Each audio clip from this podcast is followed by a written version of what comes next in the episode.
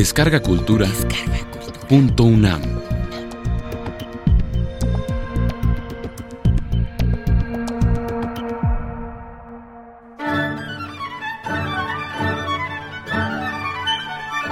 Carta a Sor Filotea de la Cruz de Sor Juana Inés de la Cruz. Muy ilustre señora, mi señora. No mi voluntad, mi poca salud y mi justo temor han suspendido tantos días mi respuesta. Que mucho sí al primer paso encontraba para tropezar mi torpe pluma dos imposibles. El primero, y para mí el más riguroso, es saber responder a vuestra doctísima, discretísima, santísima y amorosísima carta. Y si veo que preguntado el ángel de las escuelas, Santo Tomás, de su silencio con Alberto Magno, su maestro, respondió que callaba porque nada sabía decir digno de Alberto, con cuánta mayor razón callaría, no como el santo de humildad, sino que en la realidad es no saber algo digno de vos.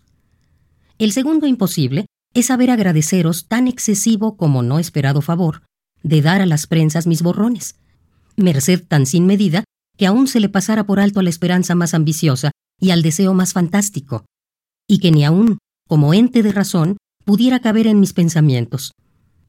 Y en fin, de tal magnitud que no solo no se puede estrechar a lo limitado de las voces, pero excede a la capacidad del agradecimiento, tanto por grande como por no esperado, que es lo que dijo Quintiliano.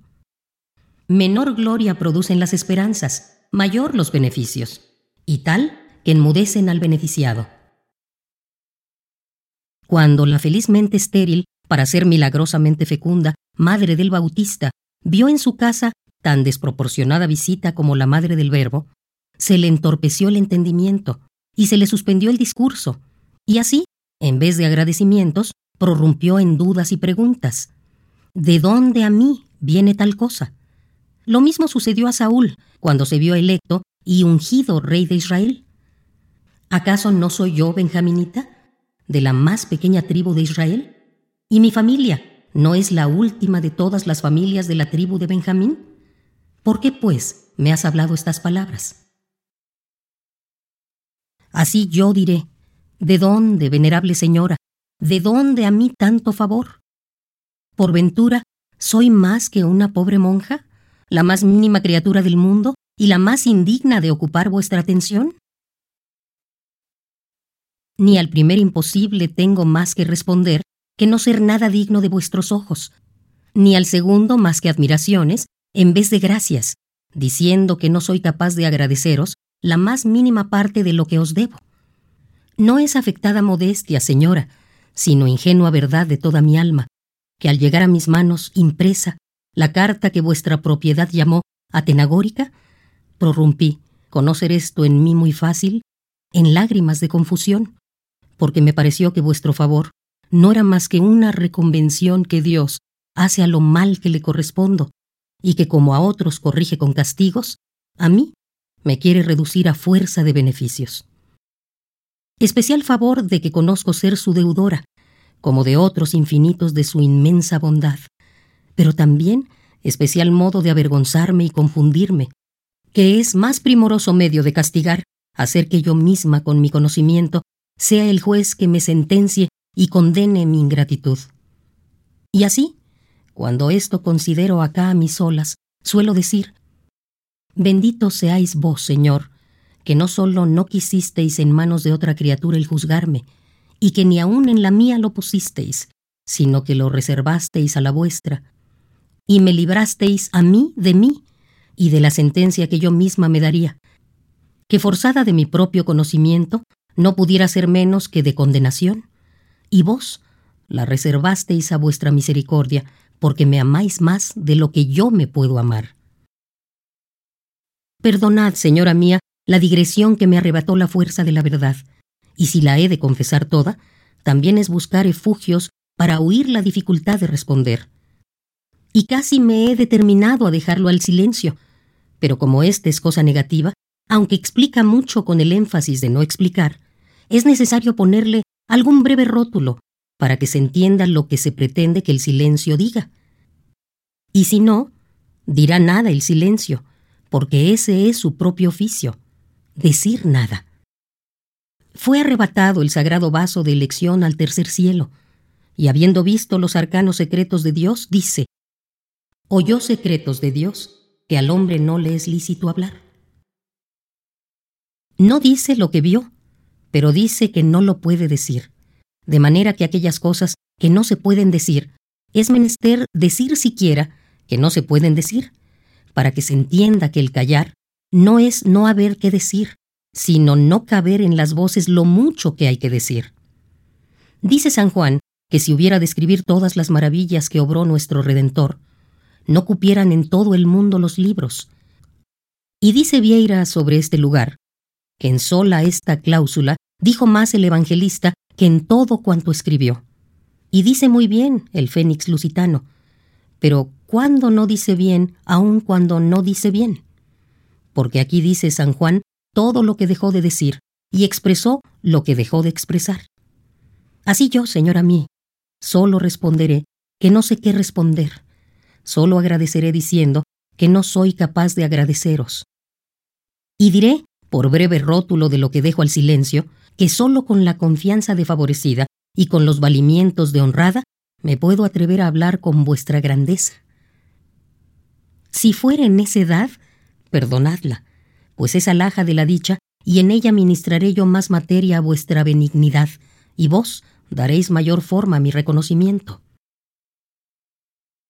No se hallaba digno Moisés por balbuciente para hablar con Faraón, y después el verse tan favorecido de Dios le infunde tales alientos que no solo habla con el mismo Dios, sino que se atreve a pedirle imposibles. Muéstrame tu rostro. Pues así yo, señora mía, ya no me parecen imposibles los que puse al principio a vista de lo que me favorecéis, porque quien hizo imprimir la carta tan sin noticia mía, quien la intituló, quien la costeó, quien la honró tanto, siendo de todo indigna por sí y por su autora, ¿qué no hará? ¿Qué no perdonará? ¿Qué dejará de hacer y qué dejará de perdonar? Y así, debajo del supuesto de que hablo con el salvoconducto de vuestros favores, y debajo del seguro de vuestra benignidad, y de que me habéis como asuero dado a besar la punta del cetro de oro de vuestro cariño, en señal de concederme benévola licencia para hablar y proponer en vuestra venerable presencia, digo que recibo en mi alma vuestra santísima amonestación de aplicar el estudio a libros sagrados, que aunque viene en traje de consejo, tendrá para mí sustancia de precepto, con no pequeño consuelo de que aún antes parece que prevenía mi obediencia vuestra pastoral insinuación, como a vuestra dirección, inferido del asunto y pruebas de la misma carta. Bien conozco que no cae sobre ella vuestra cuerdísima advertencia, sino sobre lo mucho que habréis visto de asuntos humanos que he escrito. Y así lo que he dicho no es más que satisfaceros con ella a la falta de aplicación que habréis inferido, con mucha razón, de otros escritos míos. Y hablando con más especialidad os confieso, con la ingenuidad que ante vos es debida, y con la verdad y claridad que en mí siempre es natural y costumbre, que el no haber escrito mucho de asuntos sagrados no ha sido desafición, ni de aplicación la falta, sino sobra de temor y reverencia debida a aquellas sagradas letras, para cuya inteligencia yo me conozco tan incapaz, y para cuyo manejo soy tan indigna, resonándome siempre en los oídos con no pequeño horror aquella amenaza y prohibición del Señor a los pecadores como yo? ¿Por qué tú hablas de mis mandamientos y tomas mi testamento en tu boca? Esta pregunta, y el ver que aún a los varones doctos se prohibía el leer los cantares hasta que pasaban de treinta años, y aún el Génesis, este por su oscuridad, y aquellos porque de la dulzura de aquellos epitalamios no tomase ocasión la imprudente juventud de mudar el sentido en carnales afectos. Compruébalo mi gran padre San Jerónimo, mandando que sea esto lo último que se estudie, por la misma razón. Al último, lea sin peligro el cantar de los cantares, no sea que si lo lea los principios, no entendiendo el epitalamio de las espirituales bodas bajo las palabras carnales, padezca daño. Y Séneca dice, en los tiernos años no es clara la fe.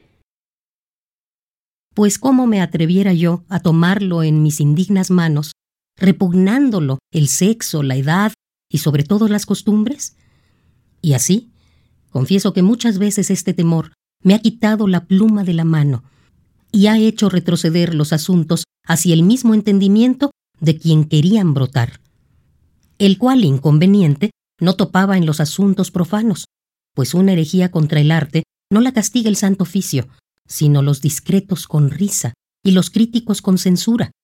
Y esta, justa o injusta, no hay por qué temerla, pues deja comulgar y oír misa, por lo cual me da poco o ningún cuidado, porque, según la misma decisión de los que lo calumnian, ni tengo obligación para saber, ni aptitud para acertar.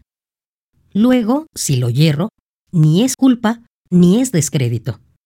No es culpa porque no tengo obligación. No es descrédito, pues no tengo posibilidad de acertar. A lo imposible nadie está obligado. Y a la verdad, yo nunca he escrito sino violentada y forzada, y solo por dar gusto a otros. No solo sin complacencia, sino con positiva repugnancia. Porque nunca he juzgado de mí que tenga el caudal de letras e ingenio que pide la obligación de quien escribe. Y así es la ordinaria respuesta a los que me instan, y más si es asunto sagrado. ¿Qué entendimiento tengo yo? ¿Qué estudio? ¿Qué materiales? Ni qué noticias para eso, sino cuatro bachillerías superficiales. Dejen eso para quien lo entienda, que yo no quiero ruido con el santo oficio, que soy ignorante y tiemblo de decir alguna proposición malsonante, o torcer la genuina inteligencia de algún lugar.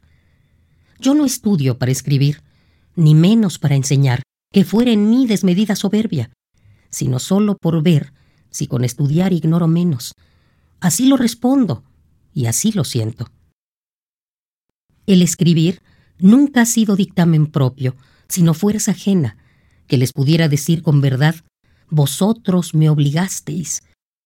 Lo que sí es verdad, que no negaré, lo uno porque es notorio a todos, y lo otro porque, aunque sea contra mí, me ha hecho Dios la merced de darme grandísimo amor a la verdad, que desde que me rayó la primera luz de la razón, fue tan vehemente y poderosa la inclinación a las letras, que ni ajenas reprensiones, que he tenido muchas, ni propias reflejas, que he hecho no pocas, han bastado a que deje de seguir este natural impulso que Dios puso en mí.